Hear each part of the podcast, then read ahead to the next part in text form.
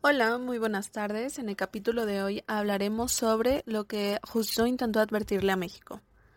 Tenemos a unas invitadas especiales que son estudiantes de la carrera de Relaciones Internacionales de la UAP, para que el contenido de hoy sea más interesante y podamos adentrarnos en el personaje del que vamos a hablar. Buenas tardes y bienvenidas. Espero que estén listas para este podcast donde hablaremos sobre Rousseau Espero que con su ayuda las personas que nos escuchan puedan conocer más sobre él. Para iniciar, vamos a dar una breve introducción sobre quién era. Su nombre completo es Jean-Jacques Rousseau. Sabemos que era suizo y que vivió hasta sus 66 años. Él pensaba que la naturaleza humana era primitiva y valiosa. Pues también se cree que es el representante típico del tratamiento individual en la educación retomando lo que decías tú acerca de la naturaleza humana, fuera de sus convencionalismos sociales, es donde podemos encontrar la clave de lo que es la educación para él. Otra cosa que me atrevo a decir es que son muy interesantes los aportes realizados en sus obras.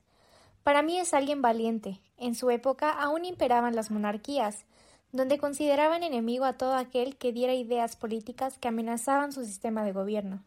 Pero para Rousseau Europa fue el centro de la producción literaria y su papel era ser el mismísimo protagonista. Y bien, hablando de libros, tenemos El Contrato Social de 1762. Es uno de los que más me gustó analizar porque ustedes saben que hablar de filósofos políticos es hablar sí o sí de conceptos. Y uno de ellos es el de voluntad general, aparte del que tiene como título de la obra, por supuesto, Contrato Social. Cabe mencionar, y perdón por interrumpir, que estos dos conceptos fueron muy importantes para el fundamento de la democracia, ya que reemplazaron las voluntades del rey, las cuales se respaldaban en los ideales monárquicos. Sí, sí, claro, y esta voluntad general la desarrolló en relación a su idea del contrato social, que era a su vez un acuerdo de voluntades libres, o sea, un sistema democrático, solo que puede organizarse a partir de un sistema contractual en el que los deberes y derechos de las personas tengan su origen en los actos voluntarios. Eh, lo que intento decir es que la idea de Rousseau, como pude interpretar, fue un modelo de sociedad contractual, en el que todos los ciudadanos debían ser libres e iguales, de tal modo que pudieran concurrir cada uno con su propia voluntad. Y este es el punto en el que se llega a la voluntad general, como resultante de las voluntades individuales obviamente en el marco de un contrato social que vincula a los ciudadanos. ¿Me explico? Por supuesto, de hecho yo también entendí eso, o sea que la voluntad general es aquello que nos dicta, que nos da la razón y pues esta, siendo una cuestión de ética y política, es la que puede elaborar normas que nos guían hacia una verdadera justicia aunque obviamente la verdadera justicia no puede ser parcial ni egoísta, mucho menos, sino que debe procurar el bien común. Pero, no obstante, para Rousseau, la voluntad general y la voluntad de todos no siempre coinciden. Todos podrían decidirse por intereses egoístas y alejarse del bien común. Eh, la voluntad de todos es la suma de voluntades particulares y no alcanza más que el bien particular de alguna parte de la sociedad, aunque ésta sea mayoritaria. En cambio, lo que alcanza la voluntad general es el bien común, no el bien particular. Y la voluntad general solo se alcanza de modo directo, que es por medio de la votación del pueblo. La última parte que mencionaste creo que va más hacia el camino de la envidia y la corrupción, ¿no?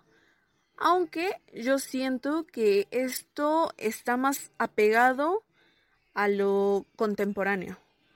Exacto, incluso para Rousseau existían tres voluntades que eran precisamente fuentes de corrupción, y una de ellas mencionada antes por mi compañera Andrea, voluntad general, voluntad corporativa y voluntad particular, en la que claro, la voluntad que debe predominar es la voluntad general. Pero, ¿qué tiene que ver esto con las fuentes de corrupción? Bueno, es bien sabido que para Rousseau lo más importante era garantizar la libertad, ya que es el último fin del contrato social. Puede ser mediante un régimen democrático que tome en cuenta interés público por encima de las particulares y corporativas, salvo que muchas veces esto puede generar problemas y malentendidos.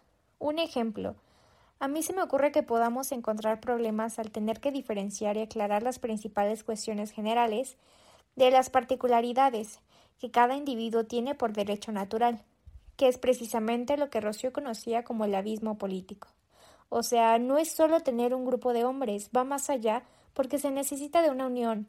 La cuestión aquí es cuando un individuo quiere sobreponer sus voluntades particulares por sobre las generales, llevando inmediatamente a una injusticia. Me encanta tu explicación adicional porque además la voluntad de todos no es precisamente la voluntad general. Como lo dije antes, la primera busca intereses particulares mientras que la segunda es un conjunto de intereses privados. Entonces eh, aparecen las injusticias y la corrupción, sobre todo cuando no se cumplen dos importantes reglas mencionadas por Rousseau mantener a la sociedad informada y no tener comunicaciones privadas entre grupos de individuos, eh, volviéndose un interés particular que es donde se percibe la desconfianza e inestabilidad del interés nacional y así debilitando el vínculo social y al Estado. Hablando de cosas más contemporáneas y de vínculos sociales, creo que el populismo es un punto que podríamos tocar aquí y todavía aplicaría para Russo, pues este abarca el concepto de pueblo viéndolo como una colectividad. Como el estado de autoridad, ¿no? Porque según Rousseau y aprovechando que ha salido el tema de la vinculación ciudadana, el estado de autoridad soberana surge de la unión de los hombres.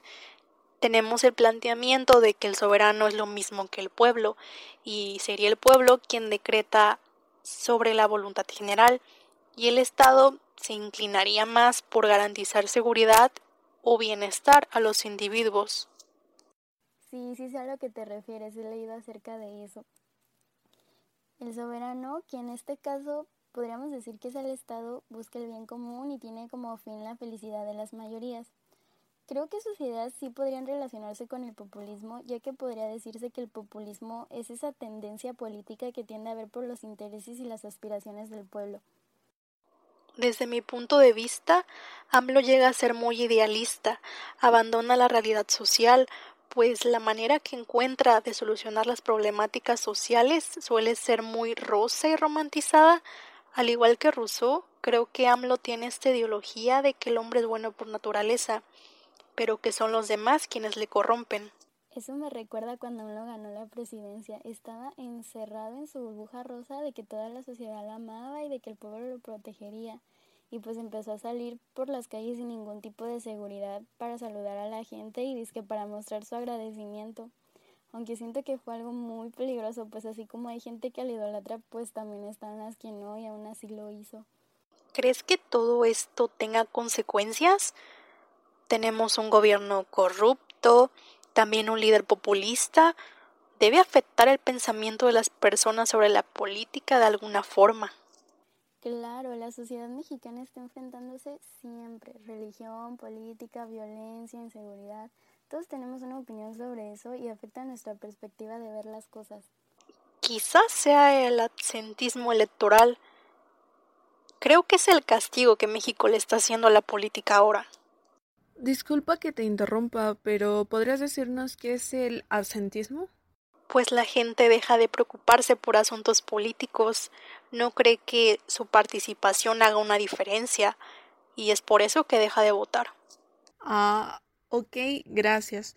Entonces, es normal que viendo cómo estamos se pierda el interés. Es que siempre ganan los mismos y ellos no tienen credibilidad. Le damos la oportunidad a otros y sucede otra vez, así que ya no tiene caso.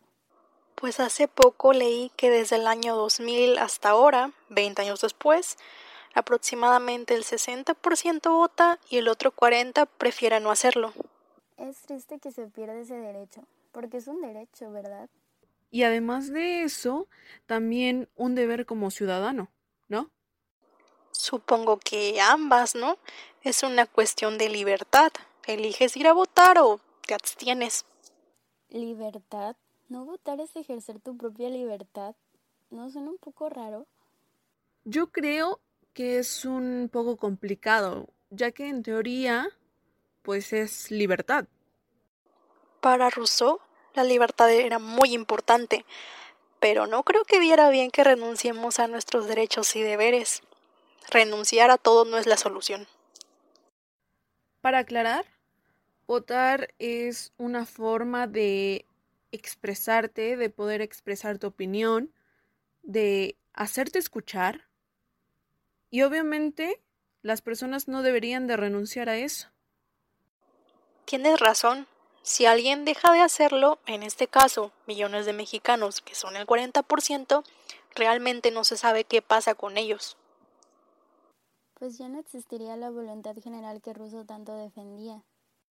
Sí, ya que nadie sabría cuál es su voluntad, no tendríamos idea de qué es el bien común, porque faltarían personas por decir lo que piensan, y si alguien falta, pues ya no estaríamos hablando de un bien común en sí. ¿Sabes cuál es el problema desde mi perspectiva? Ahora que se llegó poco a poco hasta el punto de las ideologías de AMLO y el abstenimiento del voto. Primero, AMLO quiere implantar en la sociedad mexicana una idea de paz, como que siempre nos debemos inclinar hacia ella. Como su famoso dicho este de abrazos y no balazos, ¿no?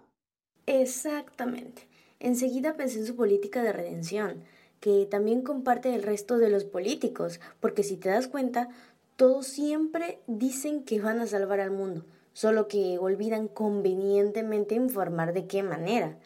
Es como decía Raymond Aron, quieren bajar el cielo y plantarlo como un gobierno a la tierra. Sé lo que quieres decir y con eso de abrazos y no balazos, también siento que quiere decir que todos deberíamos optar por ser pacíficos y todo someterlo a, a, diálogo, sin incluir la fuerza o la violencia de cualquier tipo. Siento que por su parte no está tan mal. O sea que el problema radica en una sola pregunta. ¿Cómo lo conseguirá? Lo mismo me pregunto, porque, por ejemplo, los internacionalistas jugamos un papel importante ahí, déjame decirte. Pero sabemos que alejándonos del marco normativo por el que nos regimos, se cruzan ideologías distintas y que no todas adoptan ese pedazo de pensamiento que AMLO extrae de Rousseau. Y mi análisis llegó hasta el punto de pensar en que AMLO puede querer manejar la política mexicana en ciertos aspectos con algunos de los conceptos claves que plantea Rousseau. Como que nos quiere dar una imagen tranquila y buena para que pues nosotros accedamos voluntariamente, que es algo de lo que ya habíamos comentado. También puede ser el caso que se haya quedado con la imagen pura del hombre y quiera sacarla a relucir en los años de su gobierno. Me refiero a que saben que Rousseau decía que el hombre era puro desde el nacimiento, como si su mente viniera en blanco y que era bueno por naturaleza. La sociedad es la que nos corrompe, ¿no? Exacto, nos corrompemos cuando llegamos al momento de la obtención de bienes y propiedades y las ambiciones se vuelven mayores.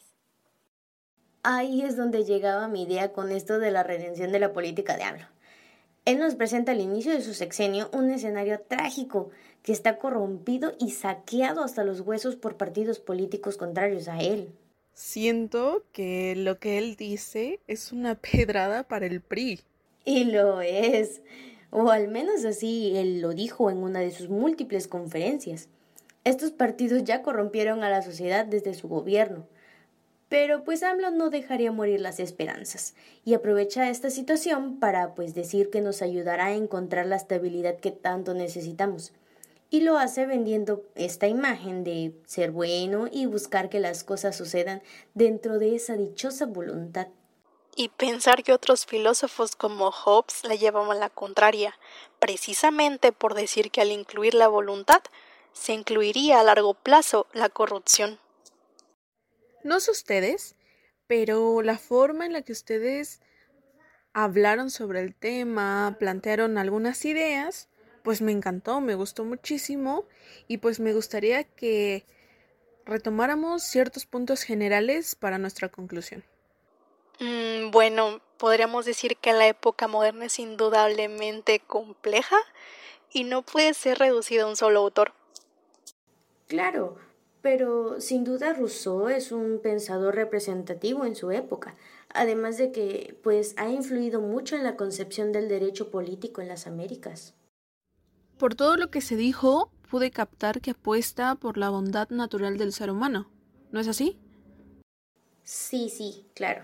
Eh, por eso hablábamos de una bondad obtenida desde el nacimiento. En palabras más sencillas, el hombre, en el hombre reside un sentimiento de amor y una afinidad al orden, que juntos estos dos originan la conciencia y la moral. Logré captar una rivalidad entre el populismo y la voluntad propia y general, como si fuera un triángulo de rivalidades. Bueno, no es que sean necesariamente contrarias, sino lo que pasa es que la voluntad particular no puede representar a la voluntad general y esta a su vez cambia su naturaleza si busca lo individual. La voluntad general surge como tal a partir de todos para ser aplicable a todos, es decir, respeto a todos y a cada uno lo común. Es una mayoría que busca apropiarse injustamente de los bienes privados, si quieres verlo así. No busca el bien común, sino que exige respetar lo privado. Puede que estén en un triángulo que incluye dos partes. Un lado se preocupa por lo general y el otro se preocupa por algo específico. Perfecto. Um, respecto a AMLO y la sociedad, ¿qué podemos aclarar para finalmente aterrizar nuestro tema? Pues acerca de AMLO podemos recalcar que hay cosas que claramente no podemos llevar a cabo debido a la gravedad de los problemas que se presentan pues en nuestro México contemporáneo. Y desafortunadamente, o desde mi punto de vista, ciertas ideas y conceptos claves de Rousseau son pues algunas de ellas. Y en cuanto al ciudadano, puedo decirte que es importante que cada uno de nosotros cumpla con el papel que le pertenece, porque ya sea en una candidatura o en un puesto de elección popular, como miembro de la estructura de un partido político, representante de una autoridad gubernamental, como miembro de un tribunal electoral o simplemente en el papel de un ciudadano común, todos debemos hacer uso de nuestros derechos y realizar las obligaciones que nos corresponden en el contrato social. Y esto está establecido en la Constitución política. ¿Para qué? Para así mantener y fortalecer la soberanía de la nación. Me gustó tu reflexión final. Bueno, muchas gracias por estar aquí y por escuchar este podcast. Esperamos volver a estar en sintonía con más reflexiones de filósofos y cómo su pensamiento se aplicaría en el México contemporáneo, junto con un análisis de sus ventajas y desventajas. Hasta la próxima.